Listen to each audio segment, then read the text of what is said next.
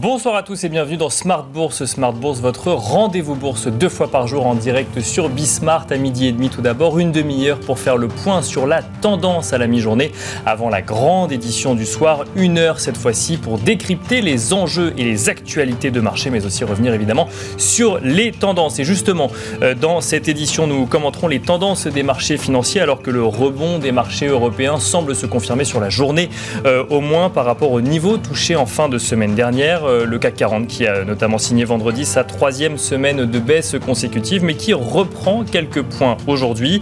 Les éléments d'un marché baissier vont-ils continuer à tirer euh, ces indices vers le bas? C'est une des questions à laquelle nous allons tenter de répondre dans cette émission, alors que les investisseurs suivent de près les conséquences de la remontée des taux des grandes banques centrales. Et sur ce sujet, justement, nous reviendrons sur ce dilemme ou sur ce choix qui semble s'imposer aux banques centrales et euh, notamment à la Fed entre Canada l'inflation et prendre le risque d'une récession sur le sol américain. Sur ce sujet, les avis divergent. La Fed de New York estime que le soft landing voulu par Jérôme Powell n'a que 10% de chances de se produire.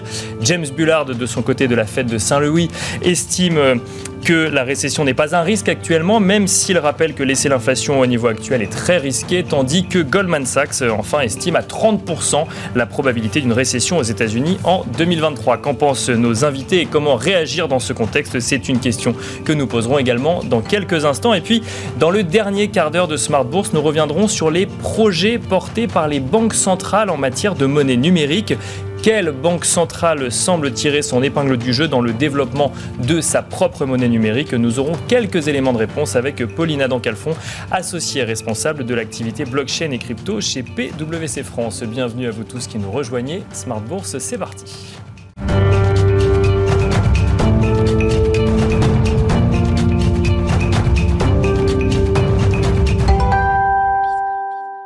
Et nous commençons comme d'habitude Smart Bourse avec Tendance mon ami, le résumé complet de l'actualité boursière du jour proposé par Alix Nguyen.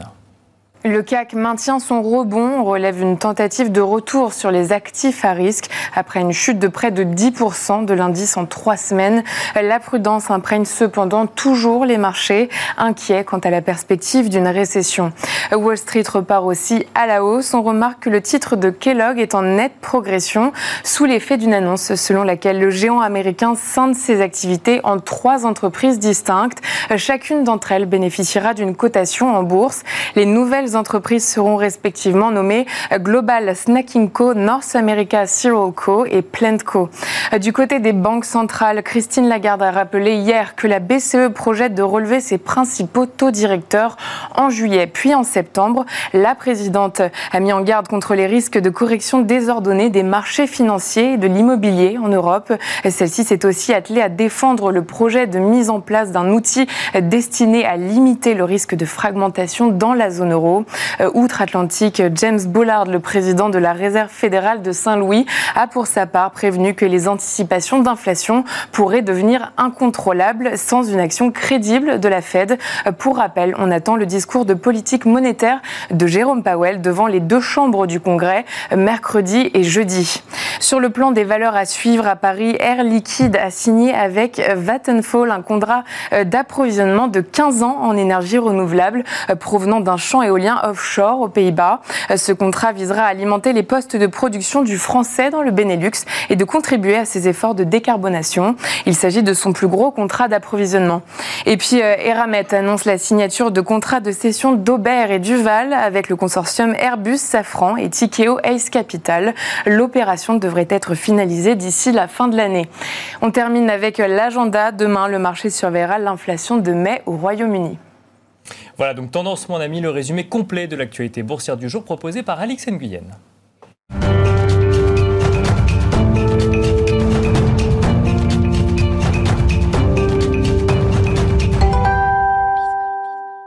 Et nous enchaînons à présent avec Planète Marché, une quarantaine de minutes pour tenter de décrypter euh, ensemble l'actualité euh, parfois politique, souvent économique et surtout financière sur le plateau de Smart Bourse. Et pour cela, nous avons le plaisir ce soir d'être accompagné par Eric Bertrand. Bonsoir Eric Bertrand. Bonsoir. Bienvenue sur le plateau de Smart Bourse. Vous êtes CIO d'OFIAM. À vos côtés, nous avons également le plaisir d'être accompagné par François Collet. Bonsoir François Collet. Bonsoir Nicolas. Vous êtes gérant obligataire chez DNCA Investment et nous avons le plaisir d'être accompagné par Benoît Vesco également. Bonsoir. Bonsoir Nicolas. Vous êtes directeur des investissements de Mescart Hamilton AM. On va peut-être commencer avec vous, euh, Benoît Vesco. On va essayer de, comprendre un petit peu comment vous voyez la situation euh, tous les trois. Une situation.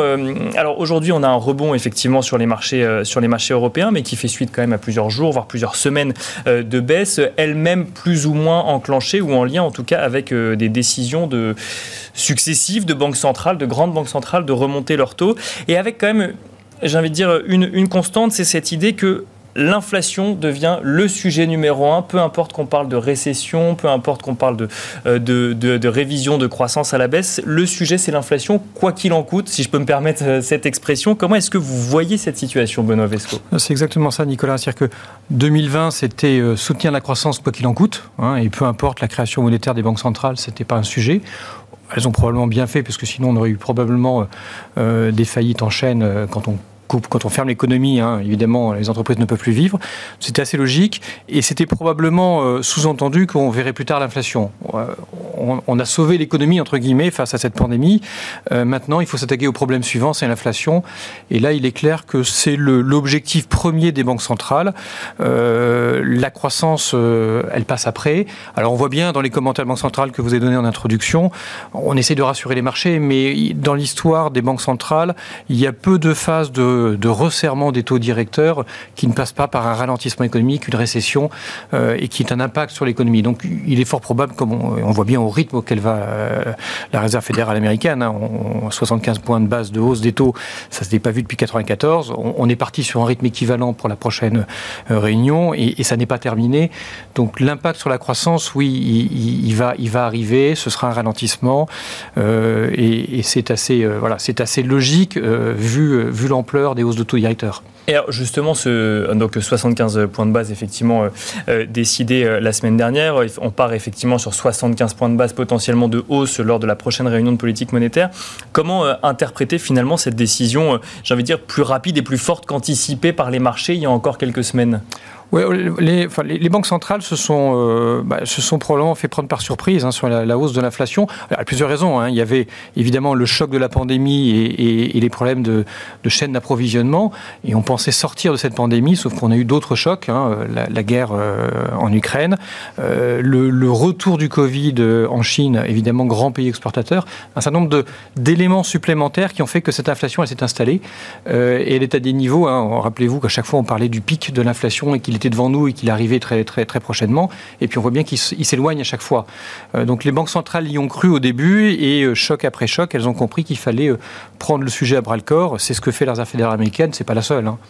C'est effectivement pas la seule. D'ailleurs, on verra effectivement euh, la réaction de la BCE, notamment justement à l'écartement euh, en lien avec l'écartement des spreads dans un instant. Mais d'abord, j'ai envie de vous entendre également, Eric, Bertrand, sur ce, sujet. On, est du coup face à un taux cible de la Fed, pour le coup, si on parle de la Fed et des États-Unis, euh, qui va être atteint plus rapidement que prévu. Qu'est-ce que ça vous inspire? Est-ce que ça veut dire qu'on essaye de rattraper un retard, de normaliser une situation? Comment vous voyez effectivement cette stratégie de la Fed aujourd'hui?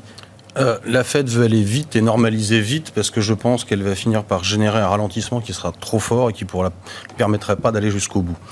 Aujourd'hui, ce qui est très important pour la Fed, comme pour tous les banquiers centraux, c'est de ne pas laisser s'installer l'idée qu'on est dans un régime d'inflation à 8. Et en particulier aux États-Unis, on commence vraiment à avoir une boucle prix-salaire. Euh, et, c'est vrai que la Fed avait baissé très rapidement ses taux. Hein, quand on se souvient au moment du, euh, du, Covid, ça avait été très rapide. Là, elle veut remonter très vite. Et là, aujourd'hui, il y a quasiment même plus rien anticipé sur 2023. On avance tout sur 2022 pour arriver à entre 3,5 et 4. Euh, la Fed veut aller très vite, montrer sa détermination au marché pour ne pas laisser s'instaurer une, idée d'inflation permanente dans, les courbes. Euh, qui, est d'ailleurs un sujet d'alerte depuis un an, un an et demi quand même. Hein, c'est euh. très intéressant quand on regarde les inflations anticipées dans le futur, le fameux 5 ans dans 5 ans. Euh, dès que celui-ci commence à déraper, que les marchés commencent à perdre confiance dans la crédibilité de la Banque centrale à tenir l'inflation, tout de suite la réaction, le discours, l'accélération du calendrier. Et, et, et, on a eu la même chose en Europe d'ailleurs. C'est ce qu'a fait sortir Christine Lagarde du bois. Donc la, les banques centrales veulent très vite juguler cette inflation. Alors il y a l'effet de base qu'on finit pas de voir des points hauts parce que quand c'est pas les entrants, le transport, euh, le pétrole ou l'alimentaire, il y a toujours un truc supplémentaire. À partir du moment où, le, de notre point de vue, l'inflation globale va commencer à descendre, ça va un petit peu, pardonnez-moi l'expression, mais détendre tout le monde.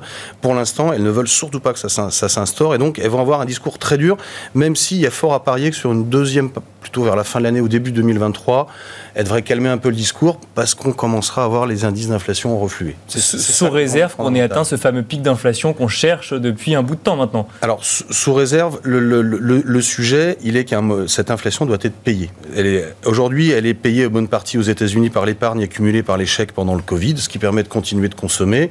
là où ça devient dangereux, c'est les effets de second tour. C'est quand euh, ben, les entreprises passent les prix, elles commencent à faire plus de marge, elles embauchent, elles payent plus de salaire, et là on a la fameuse boucle prix-salaire. Et ça, très clairement, on pense que la Fed veut casser ce point-là. En Europe, on n'en est pas à ce stade-là. Euh, aujourd'hui, c'est l'épargne et surtout euh, la dépense publique qui paye cette inflation, si vous me pardonnez mhm. l'expression, que ce soit sur les ajustements en amont du prix du pétrole ou les chèques à la pompe, euh, cette inflation est bien payée par quelqu'un. Il y a un moment, il faut clairement détruire de la demande pour éviter que les prix ne continuent d'augmenter sur cette cadence-là. Et si ça ne s'arrête pas avant, je pense que les banques centrales iront assez loin pour éviter ait ces effets de second tour quoi qu'il arrive, effectivement, de toute façon, l'idée, c'est de là de casser l'inflation, ou en tout cas de, casser, la, mise en place, la, mise en place des anticipations d'inflation, euh, qui, sont très autoréalisatrices. Hein. Il y a plein d'études qui le montrent. Euh, pendant très très longtemps, on a eu 2% d'inflation en tête quand il fallait fixer le prix des biens, des services et des salaires. Euh, ben, si les gens, voilà, globalement, les agents économiques se disent c'est 5, c'est 8, ben, quand on va fixer les revendications salariales, le prix des biens et services, on, va remettre du 5, du 8. Et c'est une diffusion très lente dans les l'économie, c'est assez compliqué comme, euh, comme procédé. Et donc il ne faut pas laisser s'instaurer cette idée que l'inflation est à des niveaux nettement plus euh, élevés que ce qui pourrait être soutenable par la, la croissance ou l'emploi. Euh, François Collet, un mot également sur, sur cette stratégie de la Fed, parce que ça pose aussi plein de questions sur la stratégie de la BCE pour le coup, mais les deux situations sont différentes. D'abord sur cette stratégie de la Fed, puisque on parle, alors de manière générale aussi de crack obligataire depuis qu'on commence à avoir des, euh, des, des, remontées de taux euh, de banque centrale donc de manière régulière. comment est-ce que vous voyez, vous, cette situation qu'être gérant obligataire chez DNCA Investment? C'est vrai que le crack obligataire, on peut dire qu'on en a eu un. On, on en parle au passé. Oui, j'espère. Hein. On a quand on quand on peut, quand on voit que sur des, des emprunts d'État, euh, je parle pas du crédit, je parle des emprunts d'État à long terme, on, a des performances qui peuvent être de moins 15 ou moins 20% sur un placement qui est censé être euh, sécure. Euh, oui, j'espère qu'on a fait le, le, gros de la baisse parce que sinon c'est c'est un vrai c'est un, vrai cataclysme. Euh, donc oui, le, le crack obligataire, il, est plutôt derrière nous que que devant nous.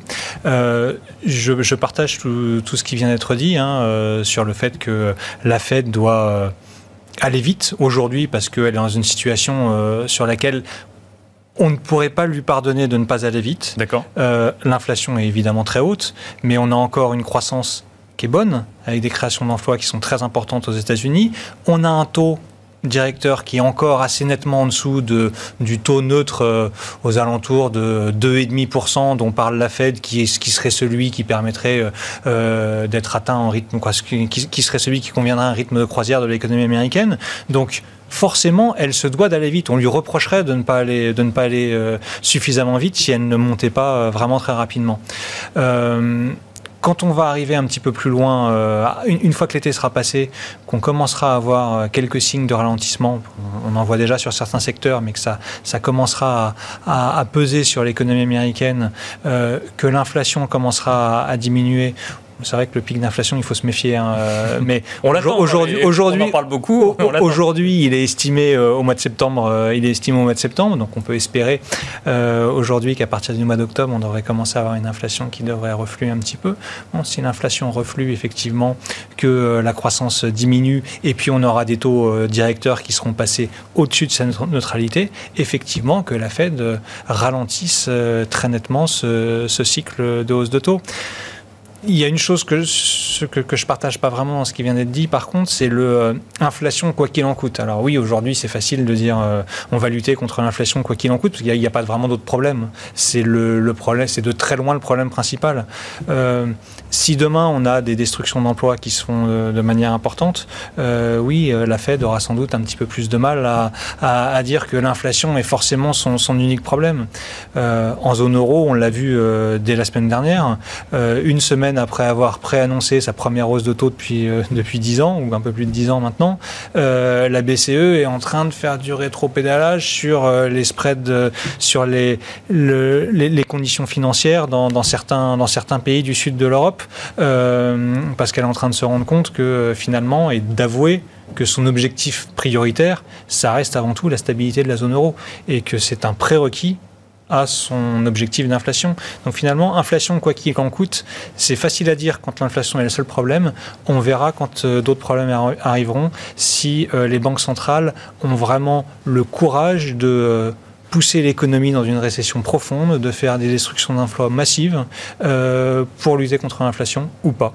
Mais alors justement sur ce sujet, euh, bah, toujours avec vous François Collet, euh, la récession, alors j'ai donné en introduction plusieurs estimations, plusieurs chiffres, plusieurs pourcentages, parce qu'effectivement il faut le quantifier ce risque, mais la, récession ou un épisode récessif aux États-Unis, même s'il est technique, aujourd'hui c'est un risque à envisager?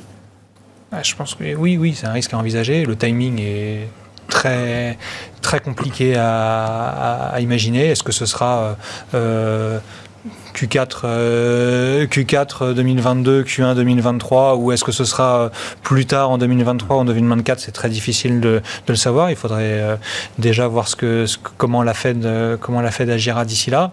Euh, oui, la récession arrivera un jour. Je pense que la question même qu'on pourra se poser un petit peu plus loin, c'est est-ce que si on a une récession technique, deux trimestres à moins 0,2 par exemple, ça suffira à faire euh, baisser l'inflation vers 2%. Euh, c'est pas certain. Et si c'est le cas, effectivement, on pourra il y aura des implications assez importantes sur euh, pause, mais peut-être qu'après le prochain mouvement de, de taux directeur, fin 2023 ou 2024, ce sera encore une remontée.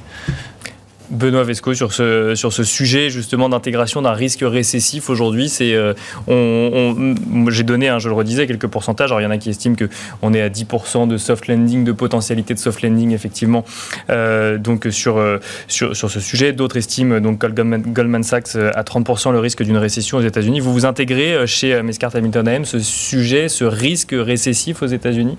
Oui, c'est-à-dire que l'impact de la hausse des taux au directeur, euh, elle, est, clairement sur la croissance et c'est logique, hein, parce que Eric l'a dit tout à l'heure, il faut d'abord casser la demande. Si on veut euh, voir euh, refluer cette inflation, il va falloir casser la demande. Hein. et donc, il y aura un impact sur la croissance. Excusez-moi, mais c'est ce que j'ai un peu du mal à comprendre. C'est est-ce que la, récession est, j'ai envie de dire, euh, une conséquence non voulue mais euh, nécessaire ou une part, une part de la cause de la, de la réduction de l'inflation? Alors, dans un monde idéal, la Banque centrale américaine, elle aimerait arriver à ce fameux taux neutre euh, qui permet d'équilibrer les forces entre l'offre et la demande et de pouvoir modérer l'inflation. En pratique, on n'y arrive quasiment jamais. Hein. C'est-à-dire qu'on monte les taux, hein, le, ce fameux taux neutre, il n'est pas stable dans le temps, il évolue d'un cycle à l'autre euh, et on le découvre qu'après coup. Donc euh, on va logiquement aller un peu au-dessus pour voir l'impact euh, de ralentissement économique. Est-ce que c'est une récession technique? Est-ce que c'est une récession forte ou un ralentissement? Je dirais que les termes, à la limite, à la fin, sont, sont pas très importants. On aura un impact sur la croissance de manière négative. et, et c'est ce moment-là qui permettra à un moment donné d'avoir moins de demandes et donc ce pic d'inflation qu'on pourra passer. Et là, je, rejoins les commentaires qu'on a eu après.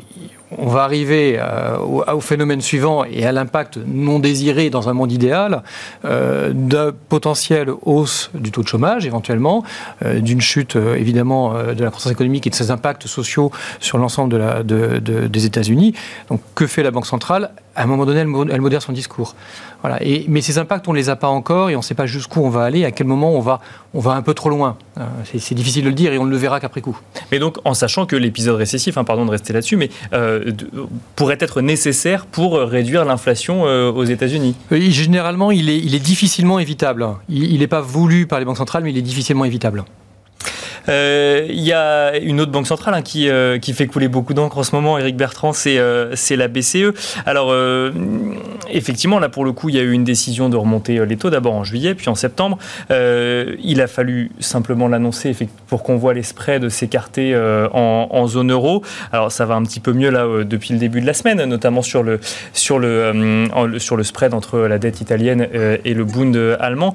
Pour autant, il aura fallu quelques jours pour que Christine Lagarde convoque en urgence une réunion pour euh, annoncer un, euh, un outil anti-fragmentation. Alors j'ai deux questions, puis euh, François Collet, j'aimerais vous entendre là-dessus aussi. C'est un, quel est le risque globalement à avoir des spreads qui s'écartent en Europe? On l'a déjà connu. Pourquoi est-ce qu'aujourd'hui c'est un risque et pourquoi est-ce que c'est un sujet pour la BCE Et qu'attendre de cet outil anti-fragmentation alors que l'objectif de la BCE il y a encore quelques semaines était de réduire son bilan justement? Il y a juste un point, c'est que la BCE remonte ses taux parce qu'il faut bien commencer à juguler cette inflation et ce redémarrage, mais elle arrête d'acheter des titres.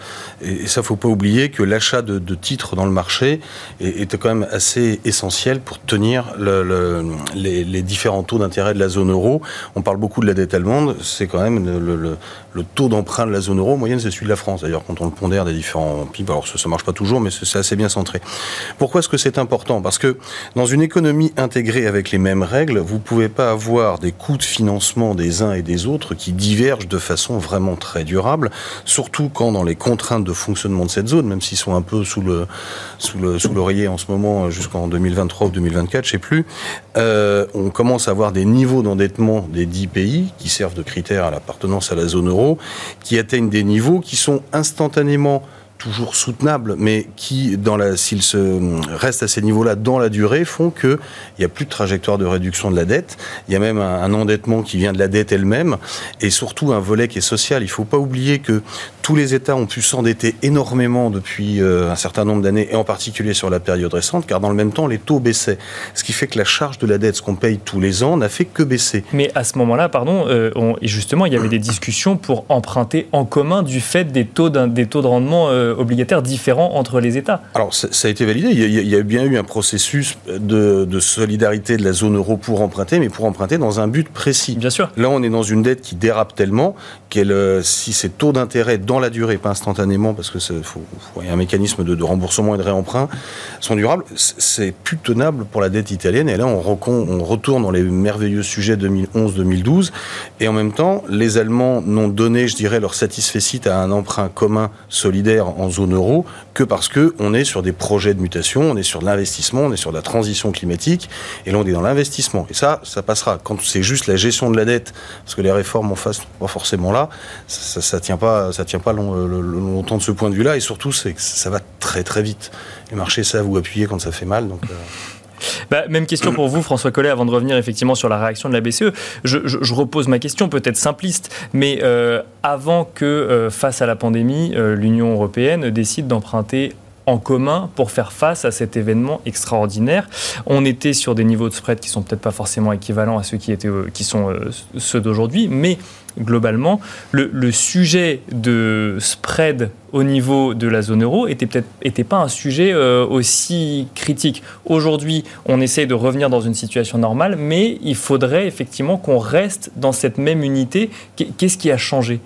Est-ce qu'il y a quelque chose qui a changé? Peut-être que rien n'a changé et que ma lecture est mauvaise. Mais... Non, non, non, non, pas du tout. deux choses. Déjà, la première, c'est euh, sur les emprunts communs, ce n'est pas du ressort de la BCE, c'est du ressort des, des États. D'accord. Là-dessus, il faut qu'il y ait une, grosso modo une unanimité des États européens pour, euh, pour mettre en commun de la dette. Et on voit que c'est difficile, euh, c'est difficile de se mettre d'accord. Donc, ce qui fait partie du, de, quoi, les, points sur lesquels peut, peut intervenir la BCE, ce n'est pas cela.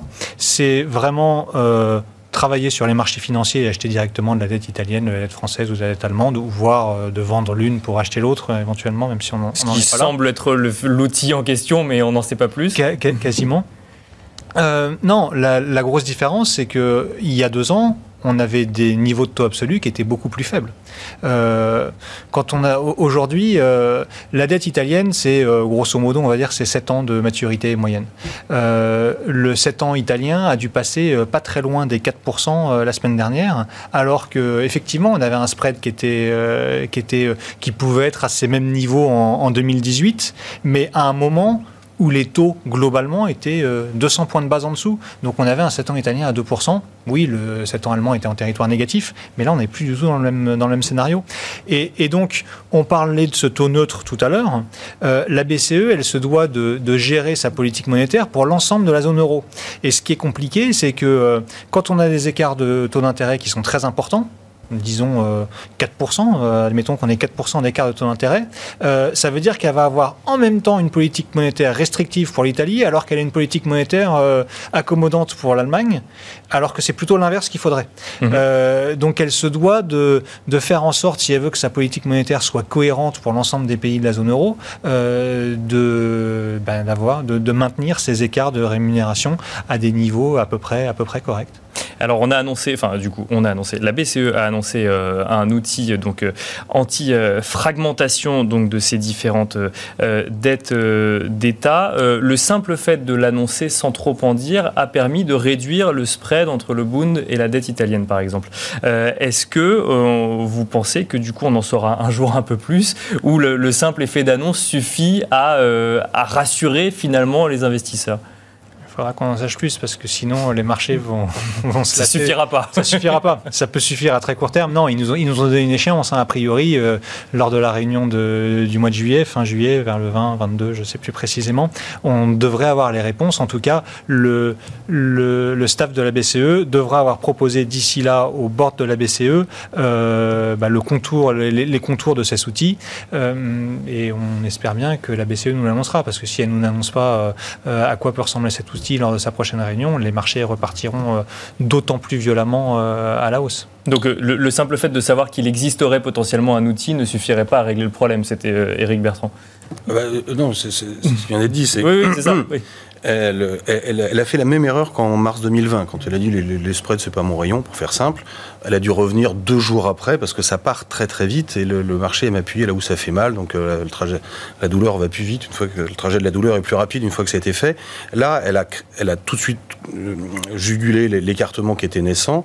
Euh, par contre, elle a créé l'attente. Si ça délivre pas, ça repart euh, immédiatement. Euh, Benoît Vesco sur ce sujet de la, BCE. Donc du coup, en fait, si parce que on n'en sait rien, mais on peut globalement anticiper que euh, un outil anti-fragmentation reviendrait à acheter euh, une partie de la dette des pays les plus en risque sur ce sujet. Donc ça viendrait mécaniquement grossir le bilan de, de la BCE. Alors je, lisais une interview de François Villeroy-Gallo, le gouverneur de la Banque de France, qui disait que en revanche, il serait pas obligé de détenir ses titres jusqu'au bout. Il pourrait effectivement s'en défaire avant, avant la, la fin, mais pour autant, ça, revient. Euh, enfin, ça veut dire que d'un côté, finalement, on réduit le soutien monétaire et de l'autre, on, quand même, on, remet du soutien monétaire dans certains cas précis. La BCE peut faire ça?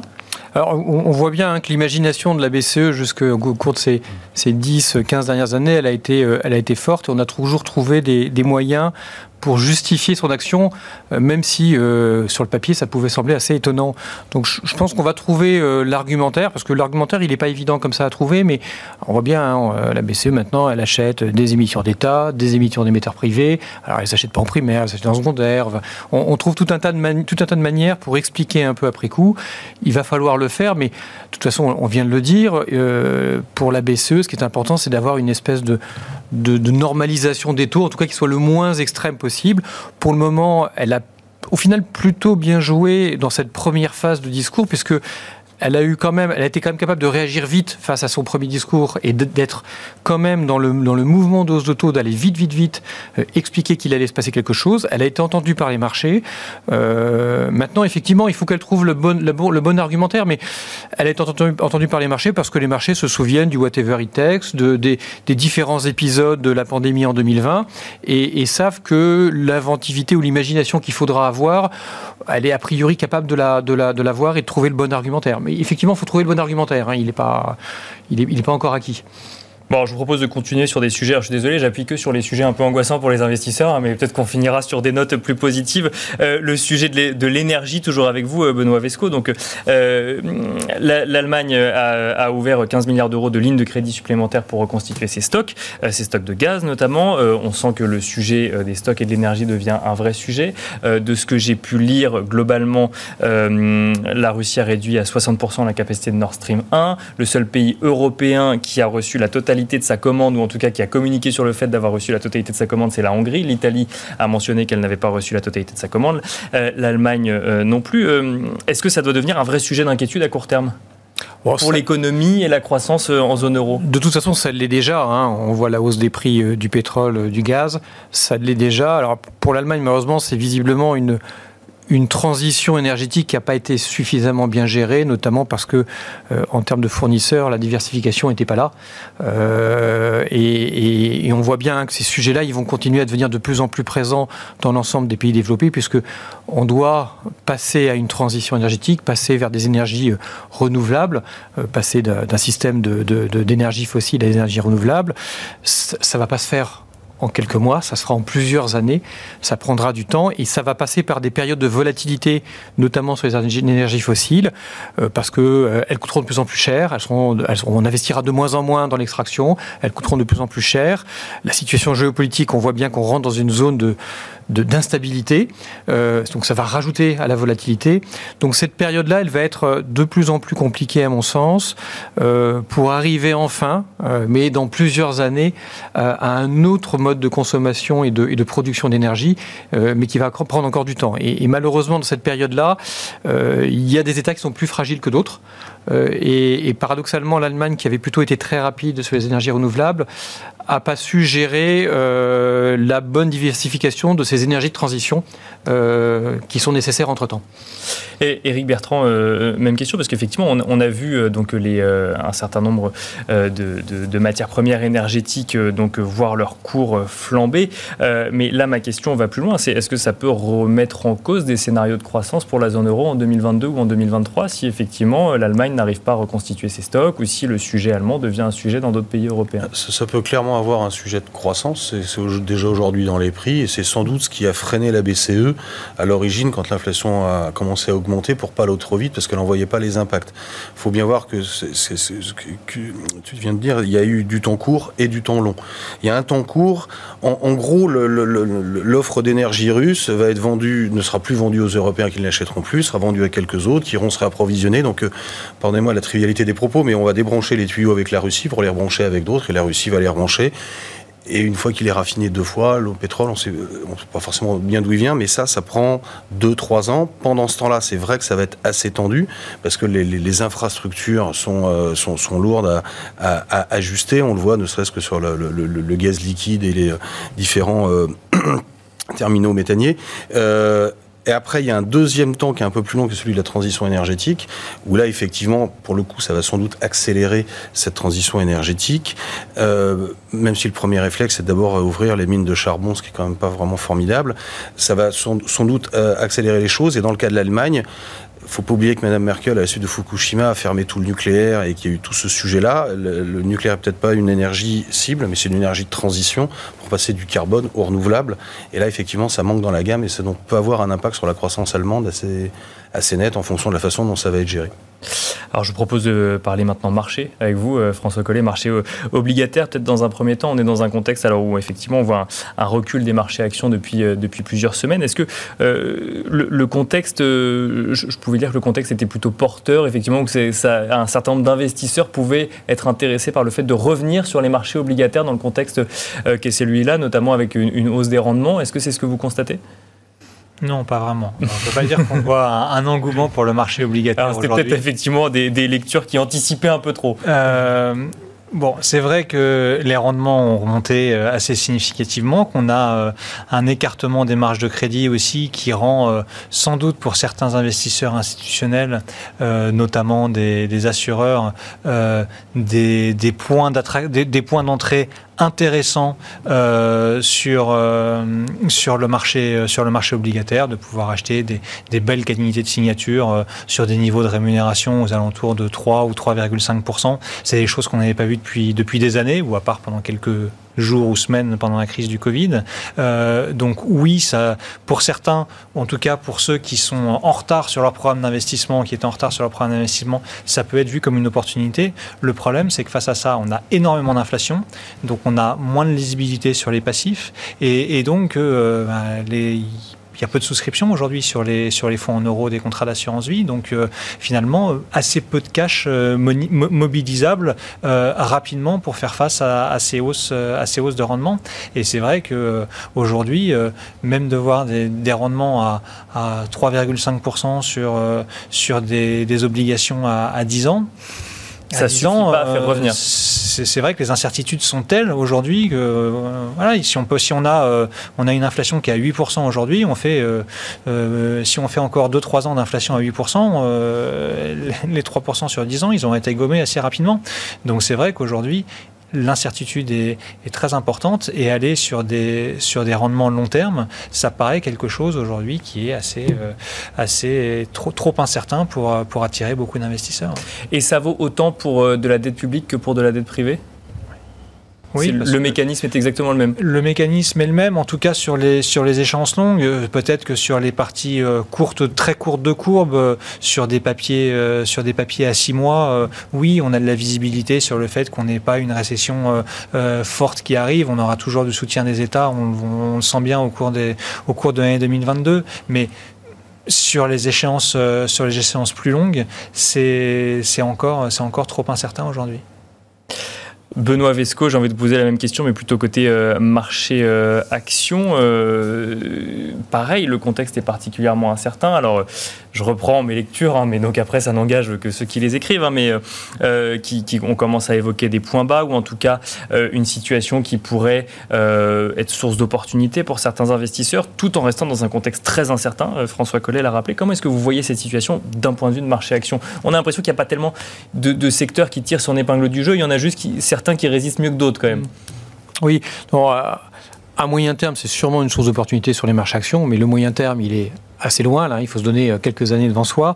À court terme, on voit bien, hein, tant qu'on n'a pas euh, cette visibilité sur l'inflation, sur les politiques des banques centrales, euh, il va être difficile de se dire que le point bas est forcément atteint sur les marchés actions. Il peut y avoir encore malheureusement des, moments de baisse, des moments de stress, hein, euh, peut-être un peu rapide. juste un constat, hein, la baisse des marchés actions, c'est essentiellement des valorisations qui ont baissé on n'a pour le moment pas de, révision à la baisse de résultats. Hein, et tout ce qu'on dit en ce moment avec ces autres directeurs c'est qu'il y aura un impact sur la croissance.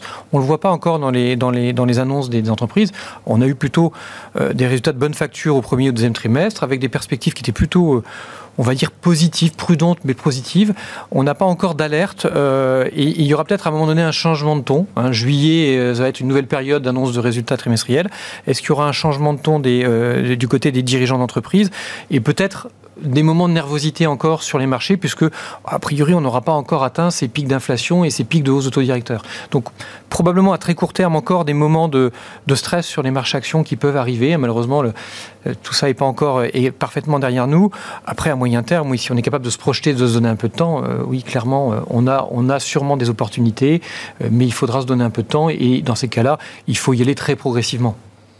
Euh, même question, Eric Bertrand, avant de regarder peut-être un petit peu ce que vous regardez les uns et les autres actuellement. Mais euh, euh, du coup, sur ce stress des marchés actions, alors c'est vrai qu'on en parle, j'ai posé la question de manière générale. Il y a peut-être des différences entre des marchés actions européens ou, ou, américains, mais, mais on, on, est dans une période d'incertitude complète aujourd'hui là sur les marchés actions. Ah oui, faisons simple. Hein. Si le prochain chiffre d'inflation mensuel aux États-Unis surprend à la hausse, on a re une louche de Fed, on a re une baisse des marchés actions et ça repique à nouveau. Donc c'est vrai que d'un point de vue. tout le monde est suspendu au prochain chiffre euh, d'inflation Ah, depuis, depuis, ça faisait longtemps que j'avais pas eu autant de focus sur, sur des chiffres comme ça. Euh, c'est vrai que le marché actions, dans l'absolu, entre les, résultats qui n'ont pas encore bougé les multiples, sur une détention moyen terme, on peut commencer à, remettre un pied dedans, euh, clairement. par contre, il ne faut pas être obligé de les vendre dans 10 ou 15% plus bas, qu'on peut voir pour X ou Y raison, et notamment mauvais chiffre d'inflation, et pouvoir en rajouter. C'est surtout ça, c'est la gestion de la position. Euh, aujourd'hui, on est vraiment dans un univers de, volatilité assez, euh, assez fort. Et, juste pour revenir un tout petit peu sur le crédit, c'est vrai que nous, quand on regarde les différents marchés, on trouve que le, marché action, bon, effectivement, il, anticipe déjà une, un peu de récession par la valo, si on fait le calcul à l'envers. La courbe des taux américaines, elle est plate, donc c'est-à-dire qu'elle n'anticipe pas encore de récession. Hein, pour le, le chemin de où elle tient.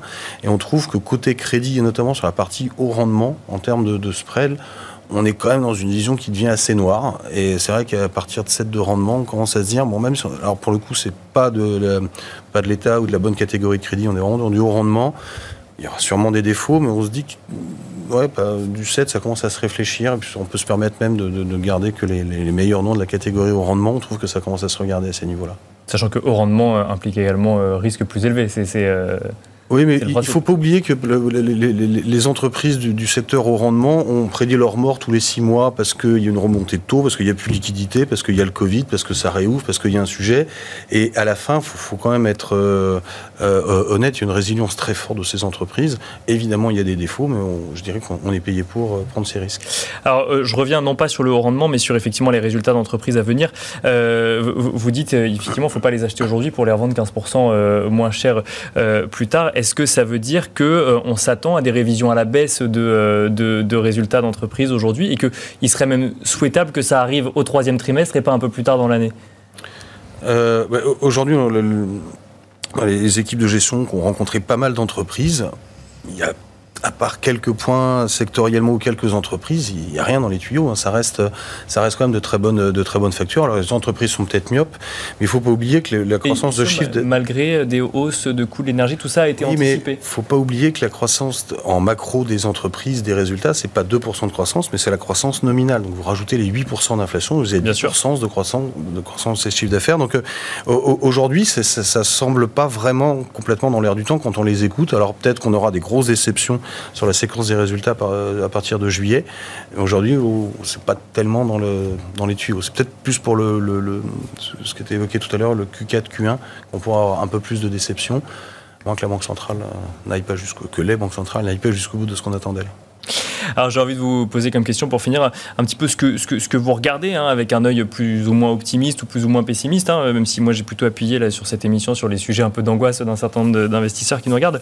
Euh, François Collet, qu'est-ce que vous regardez dans le marché actuellement en termes de zone géographique, en termes de, de ou, d'actifs tout simplement? Euh, sur les actifs obligataires, on aime bien regarder les, les titres indexation à l'inflation qui permettent aujourd'hui de se protéger contre l'inflation. On a enfin, euh, pour la première fois depuis longtemps, des, emprunts d'État français qui euh, offrent des rémunérations euh, qui offriront des taux réels positifs. Donc ça veut dire que vous pouvez acheter, des obligations indexées sur l'inflation qui vous donneront quelque chose de positif au-dessus de l'inflation, quelle que soit l'inflation. Donc c'est l'assurance de pouvoir protéger son, pouvoir d'achat sur une belle signature de crédit. donc je pense que c'est quelque chose dans ce monde d'incertitude qui est, qui, est, intéressant d'avoir en, portefeuille aujourd'hui sur la partie basse du spectre. ensuite, on aime bien regarder les, les marchés émergents également. On a une solidité euh, euh, plus importante euh, de, ces économies qui, qui, sont finalement plus habituées à avoir de la volatilité sur les chiffres économiques, de la volatilité de leur cycle, de leur cycle monétaire. Donc c'est ce que j'aurais tendance à, privilégier, sans doute les, les pays émergents, peut-être plus exportateurs de Como que, que les importateurs. Et, dans, dans, les pays émergents, mais la Chine également, ou, ou là c'est un cas particulier? Dans les pays émergents, on met la Chine aussi également. On doit regarder la Chine. On ne peut pas ne pas être investi sur la Chine aujourd'hui. C'est la deuxième économie mondiale. Ce, serait une erreur de ne pas avoir d'investissement, euh, une partie de son investissement en diversification sur la Chine aujourd'hui. Benoît Vesco, même question, qu'est-ce que vous regardez actuellement? Et un mot peut-être sur la Chine, effectivement, ou qui, peut faire peur à un certain nombre d'investisseurs du fait de ces fermetures d'économies successives, mais euh, de, ce que je comprends, dont on ne peut pas se passer effectivement euh, dans un portefeuille d'investissement. Oui, de manière économiquement, enfin au niveau de l'économie mondiale, évidemment la Chine, le poids de la Chine fait que de toute façon, ça reste une constituante d'un portefeuille diversifié. Euh, ça a été la grande déception en 2021, ça l'est depuis le début de l'année, hein, cette, cette, cette, croissance chinoise qui, qui n'arrive pas. il est clair que le gouvernement a les moyens euh, et, commencent à faire pas mal de choses pour essayer de relancer l'économie. Euh, malheureusement, ils, font face à, une crise, une pandémie dont ils là par contre ils sont un peu démunis hein, sans vaccin, c'est un peu difficile, mais mais euh, oui, la, relance elle aura lieu et, il y a quelques signes qui montrent que les choses à un moment donné vont se décanter et vont permettre de, voir sur la Chine quelque chose de plus positif. Donc la Chine, ça peut être un élément. Je rejoins aussi Eric sur la partie haut rendement parce que la crise vient du monde obligataire, hein, de ces inquiétudes de l'inflation. Donc je pense que les premiers signes de soulagement et d'optimisme viendront aussi du monde obligataire. Le haut rendement est un des éléments touchés. Quand on voit les niveaux de spread actuels, même avec des hausses de taux de défaut, on a quand même des rendements qui commencent à, rémunérer correctement.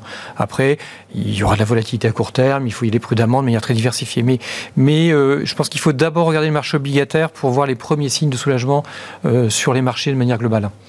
Et alors, bah, même question, Eric euh, Bertrand, pour les quelques secondes qui nous restent. Qu'est-ce que vous regardez, à part le rendement, donc, dont vous nous avez déjà parlé euh, Nous, on aime bien les actions chinoises, entre autres. Ah bah, justement. Il y a, beaucoup de mauvaises nouvelles qui ont été accumulées, qu'elles soient réglementaires, qu'elles soient politiques, qu'elles soient Covid.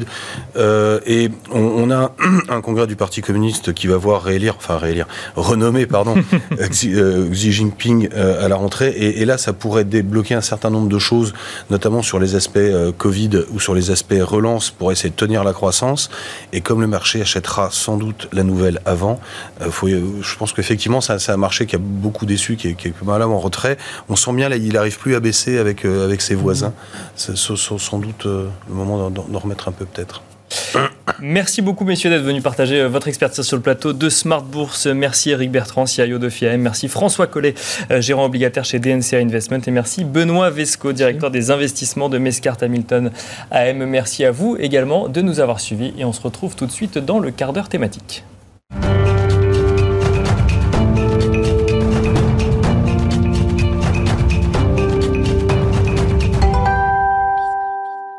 Et nous enchaînons à présent avec marché à thème, un marché à thème consacré aux monnaies numériques de banque centrale. Quel est le niveau d'avancement euh, des banques centrales donc en matière de, mauvais, de monnaie euh, numérique Pour cela, nous avons le plaisir de recevoir sur le plateau de Smart Bourse Pauline Adam-Calfon. Bonjour Pauline Adam-Calfon. Bonjour.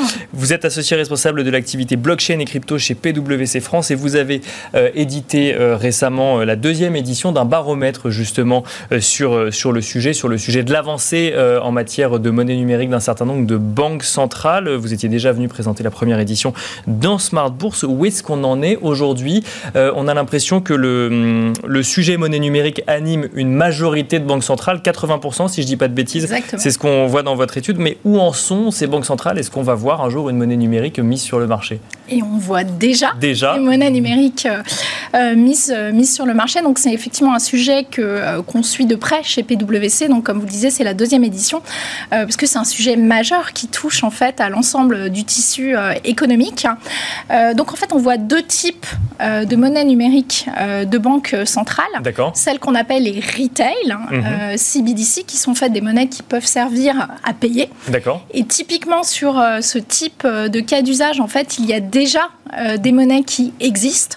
Là, on peut, on peut noter en fait l'apparition en fait de la monnaie numérique de banque centrale du Nigeria. D'accord. qui est fonctionnelle Hein, qui est utilisé qui est, Qui est fonctionnel en fait. Euh, à la fin de l'année 2021, euh, on avait 700 euh, 000 wallets qui étaient qui a été téléchargés. Et d'ailleurs, on peut noter que ces téléchargements venaient de 160 pays différents. Donc on voit bien que ça correspond en fait à un cas d'usage d'inclusion en particulier pour toute cette population qui qui est en diaspora et qui va finalement envoyer de l'argent à la population qui est restée sur place. Et donc c'est vraiment un vrai outil aussi d'inclusion et en particulier pour toute la population qui n'est pas euh, bancarisée. Hein. Mais donc c'est une monnaie nationale émise par la Banque centrale du Nigeria, mais c'est une monnaie numérique, donc basée sur une technologie blockchain, c'est ça? Exactement, exactement. On peut, on en avait parlé, euh, puis, puisqu'elle a été émise un an auparavant en fait euh, aux Bahamas. En fait, on a le Sand aussi qui, qui, est émis, et puis celle dont on parle beaucoup, qui est le Digital Yuan en mhm, Chine, bien sûr. où là on a des volumes qui sont beaucoup plus importants. Hein. Les, les fin, fin, fin 2021, c'était à peu près l'équivalent de 14 milliards euh, de dollars de transactions qui passaient par le Digital Yuan, qui est présent dans 12 provinces euh, en Chine. Euh, donc ça, c'est effectivement les, les, banques centrales les plus, les plus avancées. Je vois qu'il y en a également en Thaïlande, en Uruguay. Alors effectivement, hormis la Chine, en, matière de, de, de grandes banques centrales, effectivement, on n'en voit pas encore au niveau européen ou on n'en voit pas encore aux États-Unis. Mais donc, on voit toutes ces monnaies numériques déjà utilisé. On a des retours sur l'utilisation. Euh, bah, vous nous avez dit effectivement qu'en Chine, ça marche plutôt bien, par exemple? Oui, ça marche. Alors là, on est vraiment dans la partie des monnaies euh, numériques dites retail. C'est ça. Si on regarde euh, l'autre catégorie, qui est donc celle qu'on appelle wholesale, donc en français, c'est interbancaire, mhm. là, on voit des, des, banques centrales qui sont relativement avancées et on peut Alors, parler... pardon, juste avant qu'on les explique, donc une monnaie retail, digital retail, son unique objectif, c'est de permettre un nouveau mode de paiement finalement au sein du pays ou même à l'international, mais euh, avec la monnaie nationale. Oui. Euh, la monnaie, du coup, que vous appelez wholesale, elle va servir à quoi? Alors, cette monnaie-là, elle sert surtout à euh, faciliter tout ce qui est ce qu'on appelle le, règlement livraison, en fait. C'est faciliter les, les infrastructures de, de marché. D'accord. Donc, toutes les opérations qui peuvent se passer entre les institutions euh, les institutions bancaires, les banques entre elles ou euh, les banques et les banques commerciales et les banques euh, et les, banques centrales. D'accord. Donc là-dessus, justement, on voit, on va dire, plusieurs cas d'usage. déjà, ce qui est notable, c'est que on voit pas mal de pas mal d'initiatives qui qui, mettent en avant plusieurs banques centrales. Donc on voit des collaborations entre les, les pays. D'accord. Et notamment pour tout ce qui est paiement trans, transfrontalier. D'accord. Et donc, on parlait de l'Europe. Vous disiez effectivement sur les, initiatives retail, euh, quoi qu'il y en a, mais en tout cas, on, peut noter euh, la, Banque de France, euh, qui, est plutôt bien située, hein, puisqu'elle est cinquième dans notre, dans notre index cette année, et qui lance en parallèle, en fait, des expérimentations. Il y a à peu près neuf expérimentations qui, ont, qui ont cours avec des, des banques et puis différentes technologies. Neuf expérimentations au niveau de la Banque de France pour euh, du paiement interbancaire ensuite. Exactement. Alors je vois également qu'il y, a le Canada, il y a Hong Kong, il y a Singapour qui eux aussi, euh, c'est quoi C'est au stade d'expérimentation aujourd'hui ou c'est déjà utilisé? Alors c'est encore des expérimentations, c'est pas, euh, c'est pas live, mais c'est des expérimentations qui sont, qui sont très avancées avec des premiers, des premiers cas d'usage réels, mais on va dire que c'est pas c'est pas encore euh, actif dans le, dans le business euh, euh, day to day. Quoi.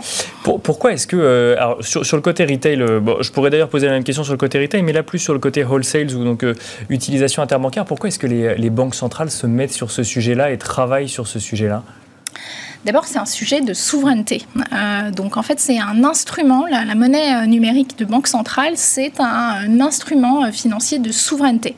Si les banques centrales ne s'y mettent pas, qu'est-ce qui reste finalement? Il reste soit les mêmes initiatives qui sont faites en fait euh, par euh, des organismes privés, ce qu'on appelle les stablecoins, soit finalement euh, ce qui existe en fait avec les, crypto-monnaies, le Bitcoin, l'Ether qu'on connaît. Là, hein, là l'objectif c'est justement de ne pas avoir d'intermédiaire de confiance, donc de ne pas avoir potentiellement de banques centrales qui viennent réguler. Exactement.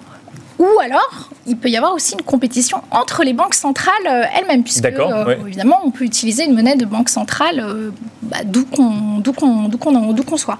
Donc c'est vraiment, vraiment important pour les banques centrales, et c'est pour ça, vous le disiez dans votre introduction, que 80% des banques centrales ont un projet, c'est parce qu'elles ont bien compris que c'est un sujet de souveraineté nationale. Et alors, vous avez mentionné également les stablecoins, donc là, pour le coup, c'est des initiatives privées, non portées par des banques centrales, et on en voit de plus en plus fleurir, en tout cas en termes de projets. Après, euh, toutes n'ont pas encore euh, vu le jour. On a beaucoup plus de stablecoins, par exemple, basés sur euh, du dollar que sur de l'euro, mais l'euro vient également. Donc là aussi, c'est un sujet porté par des sociétés privées. Alors oui, c'est un sujet qui est en train de... il, y a de, plus en plus d'initiatives de stablecoins. Et donc chez PwC, on voulait avoir une, cartographie un petit peu de, des différents types de, de stablecoins pour bien comprendre ce qu'il y, avait, ce qu'il y avait derrière. Alors déjà, peut-être le, le premier point à avoir en tête, c'est que donc un stablecoin, comme une monnaie euh, numérique euh, euh, de banque centrale, c'est une monnaie qui est indexée sur quelque chose. Le quelque chose, en fait, pour un stablecoin, il peut être en gros de trois natures. D'accord. Soit ce qu'on appelle la monnaie fiat, l'euro, le dollar que vous mentionnez, soit euh, des actifs qui peuvent être euh, des actifs crypto ou des actifs financiers, euh, quels qu'ils soient. Ça peut être des actions ou des obligations du monde financier traditionnel? Ça peut. D'accord. Soit ça peut être effectivement ce qu'on appelle des, des, des stablecoins algorithmiques. Qui ont un peu plus défrayé la chronique récemment. Oui. Tout à fait. Tout à fait. Et là, évidemment, c'est un petit peu plus compliqué pour collatéraliser, bien sûr, le, le, le, stablecoin.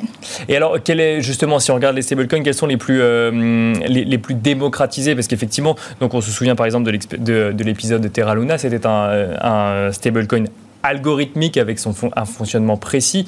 Euh, il n'y avait pas d'euros, il n'y avait pas ce système de 1 euro pour euh, un stablecoin ou 1 dollar pour un stablecoin. Quels sont les, les stablecoins les plus démocratisés à ce jour en termes d'utilisation ou de projets développés? Donc il y en a vraiment beaucoup. C'est un petit peu comme les, les, les, les crypto-monnaies. En fait, il y en a énormément. Il y a notamment par exemple le, Tether qui est, qui est assez connu. Euh, si on vous parlait en fait des, des stablecoins euros, donc il y a l'année dernière il y avait le Loog qui était donc le premier stablecoin euro qui, euh, qui était arrivé sur le marché plus récemment, dernièrement, donc euh, il y a Circle qui, mhm. euh, du coup, alors là, on est, je reviens un peu sur les sujets de souveraineté. Donc là, Circle, c'est américain, qui euh, lance en fait un euro, un stablecoin euro, donc euh, le l'euro aussi, comme un Circle. Et en fait, ce qui est intéressant, c'est de voir que ce stablecoin, il est disponible aujourd'hui sur euh, des places de marché qui ne sont pas européennes. D'accord. Alors même que c'est un stablecoin euro, mais développé par une entité américaine. Absolument. D'accord. et, et dans les dans les dans les dans les, les, institutions qui sont derrière, il y a des banques aussi américaines. Donc on voit bien qu'il y a un enjeu de souveraineté euh, qui est extrêmement important. Et donc, c'est nous, on considère que l'Europe doit prendre sa place euh, sur cette révolution numérique. Et ça veut dire quoi? Ça veut dire qu'il faut qu'il y ait des entités privées qui, euh, qui se saisissent du sujet ou qu'on voit un retail, une, une, monnaie digitale retail émerger d'une banque centrale ou européenne ou de la Banque centrale européenne? Alors, chaque typologie d'actifs crypto correspond à des cas d'usage différents. D'accord. le, le stablecoin, il peut être notamment très intéressant quand il est utilisé au sein d'organisations ou entre des organisations privées. on voit notamment un cas d'usage émerger sur lesquels on travaille beaucoup avec nos clients pour tout ce qui correspond par exemple au paiement intercompagnie. D'accord. Donc on reprend le même fonctionnement du paiement interbancaire, mais on le, on le met en place pour des paiements interentreprises. D'accord. À peu près, exactement. À peu près, Donc ça, c'est quelque chose, euh, c'est quelque chose qui peut être intéressant. On voit aussi l'intérêt d'un stablecoin qui va avoir euh, des attributs et notamment euh, des, services qui peuvent être programmés autour du stablecoin et qui est intéressant aussi dans tout le dans tout l'univers du retail. Et on voit énormément d'initiatives en cours qui permettent finalement ben, de, pouvoir offrir une possibilité non seulement aux clients de payer, mhm. mais aussi d'accéder à des services euh, privilégiés. Alors, une question euh, que, je me dois de poser sur un sujet investissement, c'est que les crypto-monnaies sont vues par beaucoup comme un, support d'investissement, voire même de spéculation dans certains cas, avec une volatilité plus ou moins grande. Quand on parle de, de monnaie digitale, que ce soit retail, que ce soit wholesale, que ce soit euh, développé par des entreprises privées. Là, on n'est pas du tout dans une thématique d'investissement ou on est quand même aussi dans une thématique d'investissement? Non, on n'est justement pas. Il n'y a pas de volatilité. En tout cas, c'est construit pour qu'il n'y ait pas euh, de volatilité ou un minimum de volatilité, même si euh, il peut y avoir des, des contre-exemples. Et justement, on n'est absolument pas dans des outils de spéculation comme il peut y avoir dans certains cas autour des crypto-monnaies. On est dans des outils de paiement. Après, la question, c'est qui effectivement Est-ce que c'est des entreprises, des banques ou des particuliers Oui, et c'est des cas d'usage encore une fois différents. L'intérêt, c'est que comme tout est automatisé, on a euh, des coûts de transaction qui sont euh, beaucoup plus faibles. On a cette automatisation aussi qui est disponible 24 heures sur 24, 7 jours sur 7 et qui rend finalement le système beaucoup plus fiable. Et alors, il nous reste quelques secondes. Un mot sur la, sécurisation ou la sécurité. C'est un sujet aussi, j'imagine? Qui est, qui est un sujet absolument clé parce que, bien sûr, il y a toutes les opportunités euh, que j'ai que j'ai décrites. Quand on accompagne, quand chez PwC, donc on accompagne nos clients, que ce soit des banques centrales ou que ce soit des organismes privés, euh, autour de l'émission euh, de, monnaie numérique de banque centrale ou bien de stablecoin, on regarde les risques qui sont associés, la cybersécurité étant évidemment un des risques clés, mais il y a aussi euh, d'autres natures de risques, comme notamment tout ce qui tourne autour du risque de crédit. Merci beaucoup Pauline Dancalfon, merci d'être venue sur le plateau de Smart Bourse. Je rappelle que vous êtes associée responsable de l'activité blockchain et crypto chez PwC France. Merci à vous également de nous avoir suivis et je vous donne rendez-vous dès demain à midi et demi en direct sur Bismart pour un nouveau numéro de Smart Bourse.